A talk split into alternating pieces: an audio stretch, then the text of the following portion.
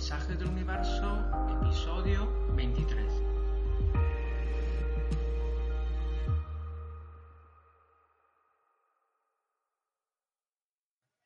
Bienvenidos a todos, bienvenidos a nuestro episodio número 23. ¿Cómo estáis? Aquí todo bien y hoy estamos listos para seguir con nuestro curso de numerología y tarot y hablaremos del número 8. El 8 normalmente habla de estructura, de haber crecido tanto y aprendido tanto que hemos creado una gran estructura, una gran construcción y hemos llegado a la maestría en nuestro ámbito. De hecho, podemos ver el 8 como formado también por números más pequeños. Por ejemplo, podemos verlo como dos veces el número 4. Por lo tanto, habla de una doble estabilidad, de algo muy estable que puede, por lo tanto, ser fuerte o demasiado rígido como una presión. O también lo vemos como 4 veces 2. Así que podemos subrayar la importancia de la relación en este número. Una relación, o sea, el 2 estructurada. Una relación estructurada. Y también podemos verlo como un 4 más un 3 y un 1 final. O sea, algo que se ha hecho estable con el número 4 y ha ido creciendo tanto con el número 3 que casi ha llegado a tener una identidad propia con el número 1. Pero para verlo mejor vamos a ver las cartas de los arcanos menores y mayores en sus tres formas. Contracción, expansión y la forma dinámica. El 8 de espadas en contracción habla de una estructura mental tan firme que se ha transformado en una presión. Nuestra propia mente nos atrapa con sus creencias y con sus pensamientos y por lo tanto nos sentimos atrapados. Cuando la carta tiene una forma expansiva, lo que hacemos es intentar estructurar unas ideas que tenemos, darles una lógica común, pero acabamos agobiados en el esfuerzo, porque construimos algo que no es útil para nuestra vida cotidiana, no es útil para nuestro proyecto. Acabamos, por lo tanto, haciendo un Frankenstein de ideas, mientras que sería mucho mejor parar un momento aclararnos y volver a empezar todo el proceso de estructuración. Cuando la carta tiene una forma dinámica, hemos conseguido unos conocimientos tan altos en nuestros pensamientos que nos podemos considerar profesores o guías, sobre todo para nosotros mismos, porque logramos encontrar una salida gracias a nuestra mente en todas las ocasiones, en todas las dificultades. Podemos ser nuestros propios guías el 8 de copas en su forma de contracción habla de sentir que una relación o una emoción ha llegado a su fin. Se ha convertido en algo diferente de lo que era en origen, por lo tanto deseamos que desvanezca o que cambie o deseamos abandonarla. Cuando la carta tiene una forma expansiva, damos el paso y abandonamos una relación que se hecho aburrida o agobiante y también puede representar dejar una costumbre que hemos tenido durante muchos años y que hemos visto que no nos aporta nada. Cuando tiene una forma dinámica, sabemos ver cómo una relación ha dado todo lo que tenía que dar y cómo ha llegado a su fin.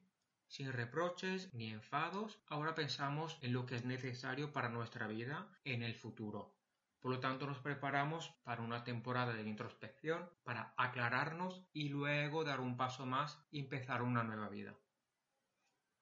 El 8 de bastos en contracción habla de prisas, de sentir una pulsión para hacer las cosas inmediatamente, sin poder esperar ni pensar. Cuando está en expansión habla de coger una oportunidad que se está presentando y que posiblemente no se presentará otra vez habla de aprovechar una oportunidad ahora sin pensarlo dos veces. Cuando tiene una forma dinámica, nos dice que estamos listos para actuar, que todo está preparado y cuando nos digan o cuando decidamos nosotros que ha llegado el momento para actuar o ha llegado el momento para poner en marcha toda la operación, solo nos hará falta un pequeño gesto porque todo ya está preparado. El 8 de oros en contracción nos habla de estar demasiado ocupados con nuestro trabajo y por lo tanto nos olvidamos otros aspectos de la vida. Cuando tiene una forma expansiva nos habla de cuánto amamos una tarea que estamos haciendo y de nuestra maestría en ella. Nos dice que lo hacemos con pasión, lo hacemos con amor. Cuando la carta tiene una forma dinámica, nos dice que la experiencia, el estudio y los errores nos han llevado a conseguir el nivel de maestría que tenemos ahora. Por lo tanto, toda la paciencia que hemos tenido durante el proceso de aprendizaje, pues ha sido una paciencia que ha sido premiada, que ahora somos maestros. Ahora pasamos a los arcanos mayores y empezamos con la fuerza, que es el arcano mayor número 8. En contracción nos habla de sentirnos controlados o agobiados por alguna persona o algún grupo de personas más fuerte que nosotros. Por lo tanto, sentimos esta resistencia y esta rabia dentro de nosotros.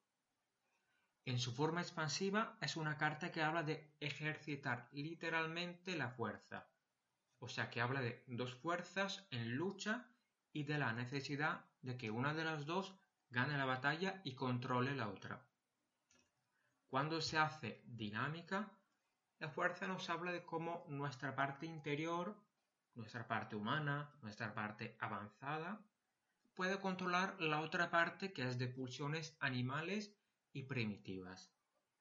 Y ahora pasamos a la estrella, que es el arcano mayor número 17, y como siempre sumando el 1 con el 7 conseguimos el 8. Por lo tanto, la estrella entra en este grupo. En contracción nos habla de una esperanza vacía en algo que no podemos ver. Nos habla de abandonarnos y de tener expectativas, pero sin actuar, como esperando que otros actúen para nosotros.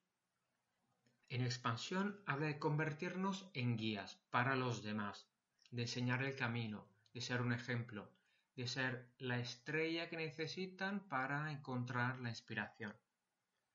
Y cuando la carta tiene una forma dinámica, dice que estamos en una situación complicada, una situación poco clara, pero que siempre podemos mirar hacia arriba, siempre podemos encontrar una inspiración, siempre podemos encontrar otras maneras de actuar y encontrar guías. O sea que nos aconseja no perder la esperanza, pero no se trata de una esperanza vacía, se trata de una esperanza activa, de buscar la inspiración para actuar, salir de una situación complicada inspirados. Por lo tanto, hemos visto que el 8 representa niveles altos, tan altos que llegamos a la maestría o tan altos que llegamos al agobio. Y también nos dice que tenemos que entender muy bien cómo nos relacionamos con esta estructura, con esta organización, para, en vez de quedarnos atrapados en ellas, aprovecharlas y crecer.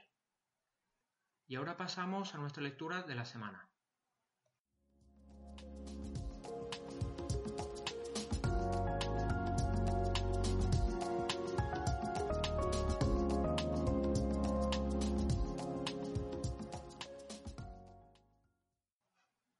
Esta semana el universo nos habla a través de la carta del cuatro de bastos.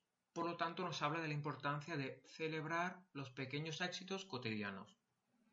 Y sí que es importante tener objetivos grandes que nos hagan soñar y también es importante una visión a largo plazo de nuestros objetivos y de nuestros sueños, pero también es importante tener pequeñas tareas cotidianas y celebrar cuando logramos hacer todas esas pequeñas cosas.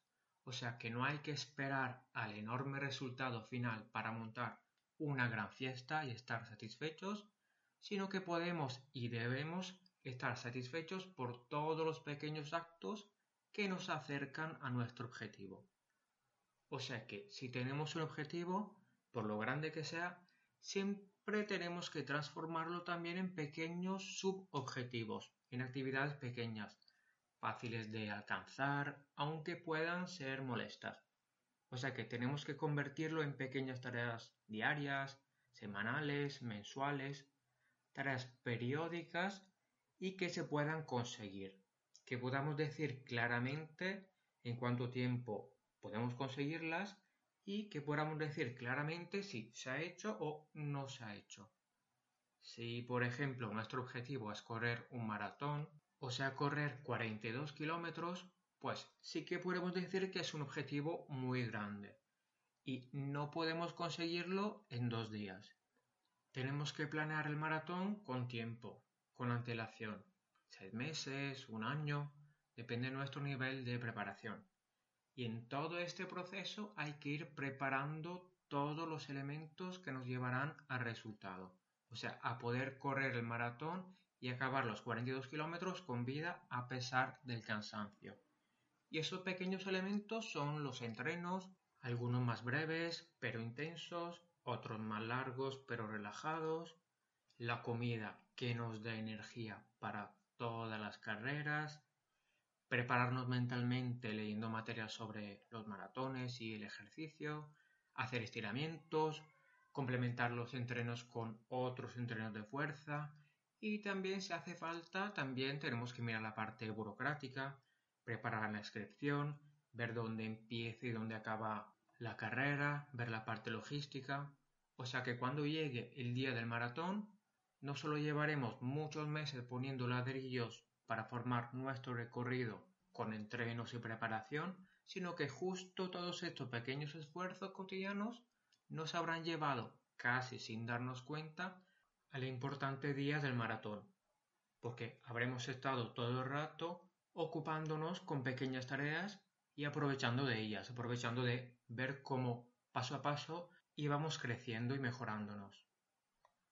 Ahora, si nos enfocamos solo en el objetivo final, es muy fácil que durante el proceso acabemos cansados, agobiados o con pocas ganas, porque lo vemos muy lejano y no vemos los resultados aún. Y nuestra mente está hecha para ver resultados inmediatamente y de esa forma reforzar sus pensamientos y sus acciones. Por lo tanto, es importante que las pequeñas cosas cotidianas también tengan una gran importancia en nuestro día a día, que nos demos cuenta de que cada entreno sirve. O si queremos hacer otro ejemplo, por ejemplo, adelgazar, cada día es importante, cada día en el que como algo sano es un día importante, es un día de éxito. O haciendo otro ejemplo, una mudanza, cada caja que llevo al nuevo piso es importante. O sea que hay que dar valor a esos pequeños actos porque nos acercan a nuestro objetivo final. Y puede que un entreno no nos parezca importante. Decidamos por lo tanto no hacerlo. O puede que por un día comer una hamburguesa con mucha salsa no nos parezca tan importante. O que llevar esa caja al piso nuevo no nos parezca tan importante hoy y la dejamos para mañana. Pero en esos casos dejamos ganar nuestro cerebro más primitivo, el cerebro que quiere el placer inmediato, que quiere los resultados inmediatos, el cerebro que si no ve que puedes correr el maratón ya, se desmotiva y te anima a no entrenar. O el cerebro que si no ve que en un día ya has adelgazado 10 kilos, se desmotiva y te dice ven, come, que una hamburguesa no pasa nada. O el cerebro que si ve que con una caja no puedes llevarte todo lo que tenías en el otro piso, se desmotiva y te anima a dejarlo todo para otro día. Pero de esa forma, poco a poco, nos alejamos de nuestro objetivo final. Por lo tanto, aparte de nuestro objetivo final grande, tenemos que dar la justa importancia a los objetivos cotidianos pequeños, que son parte del objetivo más grande y así estaremos mucho más motivados pues el cerebro verá inmediatamente si el entreno está hecho o no. Y si entrenar significa éxito, tendrá ese subidón de satisfacción. Y también si en mi agenda apunto todos los días en los que como bien y mi cerebro asocia el éxito al lograr cada día comer bien, pues también tendrá ese subidón a la hora de apuntar un día más de comida sana. Y si mi cerebro asocia cada caja llevada al piso nuevo como un éxito, porque me acerco cada vez más a la mudanza completa, tendrá también este subidón cada vez y verá cada vez que yo apoyo la caja en el piso nuevo como un éxito y será reforzado en hacerlo más. Por lo tanto, hay que darnos objetivos diarios periódicos y tienen que ser objetivos alcanzables. Y siempre es aconsejable escribirlos o tener un listado, porque está probado que poner un check en nuestro listado cuando hacemos algo, ya solo poner este check nos da un subidón, nos motiva, nos gratifica y refuerza nuestro deseo para seguir haciendo tareas similares. Y ahora nos hacemos unas preguntas. ¿Cuáles tareas cotidianas hago que debería valorar más? ¿Esas tareas cotidianas me están llevando poco a poco a un objetivo más grande? ¿Cuál es ese objetivo? ¿Tengo otros objetivos grandes? ¿Cómo puedo desglosarlos en objetivos más pequeños, cotidianos, semanales y mensuales? Ahora puedo apuntarlos en mi agenda y ver cómo cada día me acerco a ese objetivo más grande. Periódicamente, para motivarme aún más, puedo ver cuántas pequeñas cosas he hecho y cuánto me estoy acercando a ese objetivo que parecía tan grande. Es todo por hoy, hasta la próxima. Gracias por haber estado conmigo. Por cualquier pregunta, comentario o consulta, puedes encontrarme en Instagram y perfiles arroba marco.wiz.85. Se escribe marco.wiz.85. Cuidaos. Hasta pronto.